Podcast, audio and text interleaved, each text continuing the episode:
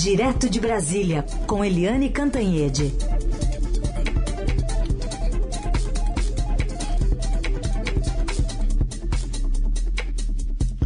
Oi, Eliane, bom dia. Bom dia, Raicem, bom dia, ouvintes. Começamos com mais um caso do Rio de Janeiro, né, Eliane, que às vezes muda o lugar, mas a notícia é muito parecida. Então, ontem, numa operação policial, 18 mortos no Complexo do Alemão. Pois é, é, como é que pode acontecer chacina desse jeito, né? Se as polícias trabalham com a inteligência, se as polícias têm tempo para planejar as ações, se as polícias são bem preparadas, esse tipo de coisa não pode acontecer. 18 mortos é uma chacina. Ninguém mata 18 uh, pessoas numa ação policial se a ação é bem feita, né, a, o número de mortos é mínimo. E no Rio de Janeiro, quando você tem operação policial, você tem esse descalabro. Né? A, a polícia diz que dos 18, 16 são bandidos, enfim. Só falta dizer, mereciam morrer. É, no Brasil você não tem pena de morte, não está previsto você chacinar bandido, não está é, previsto você matar as pessoas, nem antes, nem durante, nem depois de julgamento nenhum.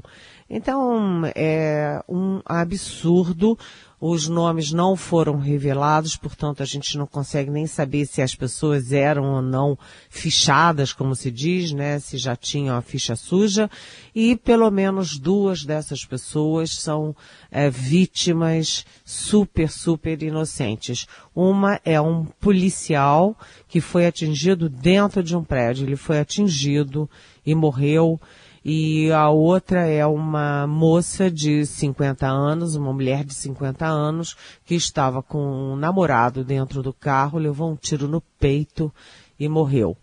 Uh, sem ter nada a ver com essa história. O presidente Jair Bolsonaro lamentou a morte do policial, ponto. E não falou mais de ninguém, nem da moça que estava saindo com o seu namorado dentro de um carro. Mas o fato é o seguinte, a gente tem a sensação de que há uma licença para matar. E aí a gente volta para o início desse governo do Rio de Janeiro, que era o governador Witzel, né, o Wilson Witzel, que deu uma entrevista para o Estadão defendendo que bandido é assim, mira na cabecinha e pô, né? O Witzel defendia o mira na cabecinha e pô, e o Cláudio Castro, que herdou o governo depois que o Witzel caiu, é, aperta o gatilho. Então, essas coisas não são coisas de justiça e de Estado democrático de direito. Isso parece mais revanche, isso parece mais barbárie. Tem que ver como é que foi direitinho essa história e tomar providências para que não aconteçam chacinas. Uhum.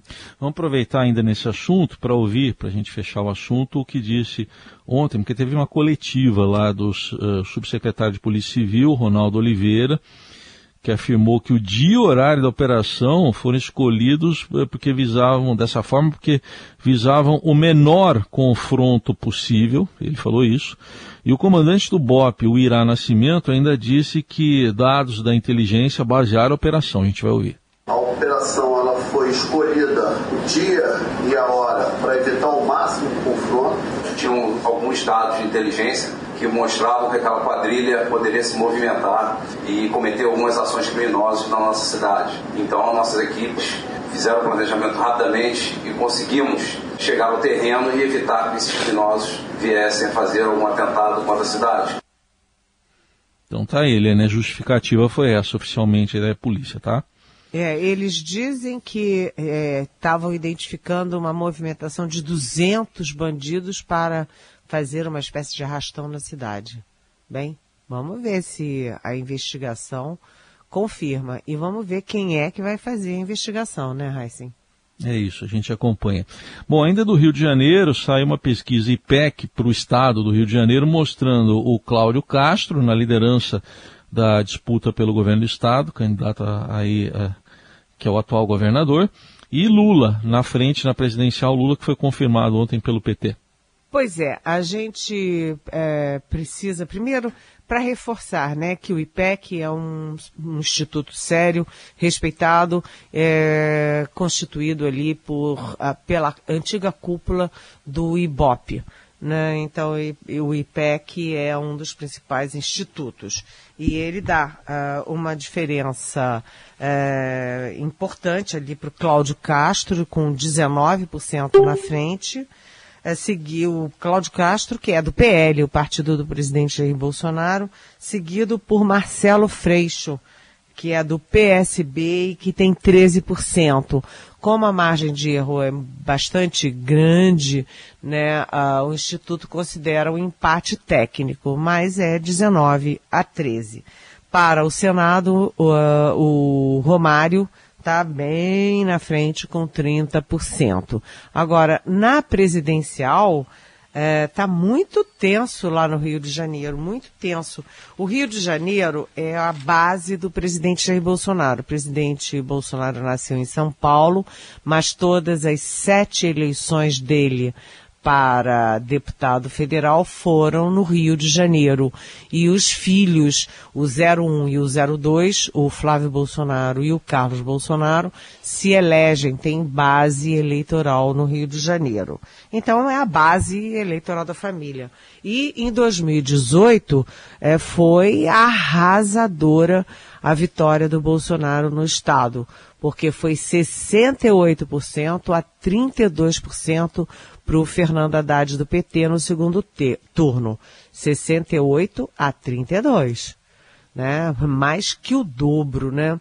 E hum, com alguns detalhes. Primeiro, o Bolsonaro ganhou em exatamente todos os municípios do estado, menos três pequenas cidades. Ganhou no estado inteiro, menos três cidades. E dentro da capital ganhou em todos os bairros, menos Laranjeiras, né, que é na Zona Sul. Então, o bolsonarismo é forte no Rio de Janeiro, mas Bolsonaro está perdendo nas pesquisas. Né? Dessa vez deu 41% para o ex-presidente Lula do PT, né, e 34% para o Bolsonaro, com uma diferença de 7 pontos percentuais. Mas atenção, na última pesquisa do IPEC no Rio, em maio, né, a diferença era o dobro, a diferença pró-Lula. O Lula tinha 46 e o Bolsonaro tinha 31. Logo, o Bolsonaro é, subiu três pontos de 31 para 34 e o Lula caiu cinco pontos de 46 para 41. Aí a gente pode dizer, olha, em maio tinha o João Dória, que ainda era o pré-candidato do PSDB e foi considerado na pesquisa. Dessa vez não tem. Aí você pode dizer, ah, então isso aí é a diferença do Dória. Mas a saída do Dória não justifica a queda de 5 pontos percentuais no, no índice do Lula. O Lula continua na frente com 7 pontos, mas a diferença vem caindo, Heisen. Análise direto de Brasília da política com Eliane Cantanhede, agora para falar do Procurador-Geral da República, Augusto Aras, que aliás é bom dizer, é também Procurador-Geral Eleitoral, né? Bom, ele estava mudo até ontem sobre a reunião do presidente Bolsonaro com embaixadores, na segunda-feira, em que ele atacou as urnas eletrônicas, o sistema eletrônico de votação no Brasil. Ontem ele postou um vídeo sobre o assunto, mas um vídeo antigo, um, uma conversa dele no, no YouTube, de uma, uma gravação com trechos de um encontro com representantes da imprensa estrangeira. Vamos ouvir o que ele disse. Tenho defendido que quem ganhar a eleição vai tomar posse sem maior turbulência. Nós não aqui aceitamos a alegação de fraude, porque nós temos visto o sucesso da urna eletrônica ao longo dos anos, especialmente no que toca à lisura dos pleitos. Uma democracia se revela cada dia mais pujante, mais forte, na medida que ela consegue resistir com as suas instituições a essa pressão contínua. E nós temos tido as nossas instituições funcionando. Bom, Eliane, e aí, tá valendo então esse vídeo antigo? Pois é, esse vídeo foi numa entrevista, como você disse, uma entrevista à imprensa estrangeira antes da reunião do presidente Jair Bolsonaro com 70 embaixadores eh, estrangeiros, ele ladeado pelos generais que atuam no Palácio do Planalto e, como mostrou ontem o Estadão, pelos uh, chefes dos órgãos de controle, como, por exemplo, a Advocacia Geral da União e a Controladoria Geral da União. E, e o Aras, né, estava até ontem em silêncio, assim como o presidente da Câmara, o Arthur Lira, é, do PP, líder do Centrão, presidente da Câmara. Então, por que, que é importante ouvir o Aras?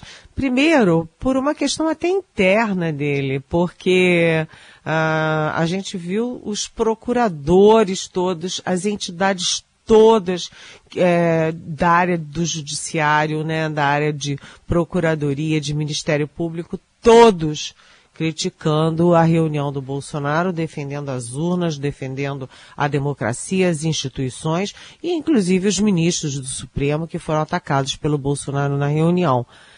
E o procurador fica quieto, não pode ficar quieto, né? Uh, e segundo, por quê? Porque o Aras é responsável pela abertura de qualquer inquérito ou não do presidente da República. Quando se trata de presidente da República, qualquer abertura de inquérito depende da Procuradoria-Geral da República.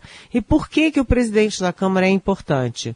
Porque só tem uma pessoa nesse mundo que pode abrir impeachment é, processo de impeachment parlamentar contra o presidente da República, que é o presidente da Câmara, o Arthur Lira, que é aliadíssimo do presidente Bolsonaro, né, que é o gerentão do orçamento secreto, é, que é líder do Centrão, não abriu a boca. O Aras pelo menos teve esse cuidado aí de soltar uma entrevista antiga em que ele defende as urnas, defende, defende a lisura do processo eleitoral, é, marca uma posição. Ontem eu troquei mensagens com ele e ele explicou, ah, eu estou de férias. Aí eu disse, procurador, é muito importante para o senhor e muito importante para o Brasil o senhor dar uma fazer uma manifestação é, ostensiva, atual, a quente, sobre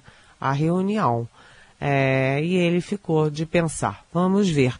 Mas o fato é o seguinte, Heisen, é, nunca se viu, né, uma manifestação em série, né, assim, contra a fala do presidente da República.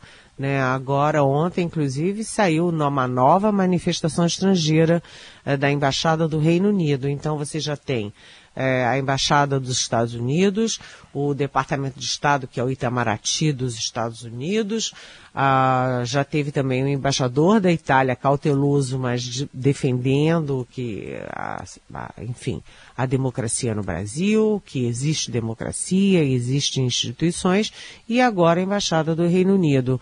E segundo o TSE, mais de 60 entidades é, fizeram aí um tsunami defendendo as instituições e a eleição no Brasil. O presidente Bolsonaro dessa vez aparentemente ficou falando sozinho junto com aquele punhado de generais lá do palácio. Uhum. Bom, outro assunto para a gente tratar, Eliane, o presidente da FUNAI estava lá numa reunião, Marcelo Xavier, na Espanha, e aí começaram gritos ali do Ricardo Hall, é um ex-funcionário da FUNAI, indigenista, que foi exonerado em 2020. Vamos ouvir esse momento também e que acabou culminando com a saída do Marcelo Xavier desse encontro. Este homem não pertence cá, não é digno de estar entre vocês. O Itamaraty é uma vergonha. O Itamaraty está sendo babado e miliciano. Marcelo Xavier é um miliciano. Este homem é um assassino. Este homem é responsável pela morte de Bruno Pereira. Este homem é responsável pela morte de filhos. Miliciano. Você é um miliciano, Xavier. Bandido. Vai bola mesmo. Vai pra fora. Desculpem. Graças. E aí, Helene? Bem, que babado, hein? que babado! Gente, foi numa reunião é, de, dos, do Fundo para os Povos Indígenas da América Latina e do Caribe. É uma reunião na Espanha, um fórum internacional com visibilidade internacional. E aí o Raul gritando, chamando o presidente da FUNAI, o Marcelo Xavier, de miliciano, né? Responsabilizou pela morte do nosso indigenista, o Bruno Araújo Pereira, e também do Dom Philip, seu jornalista inglês, né, os dois assassinatos brutalmente é, na, na Amazônia. É, que vexame! E isso é o seguinte: a gente pode até criticar a forma do Hall, né, fazer um barraco desse no organismo internacional, no fórum internacional. A gente pode até duvidar é, sobre a forma, mas o fato é o seguinte: é, isso reforça muito a imagem negativa do Brasil nesse momento para o mundo numa área super sensível, que é a área da sustentabilidade, do ambiente e da defesa, ou, ao contrário, da não defesa dos povos ancestrais, dos povos indígenas. Então, mais um vexame internacional.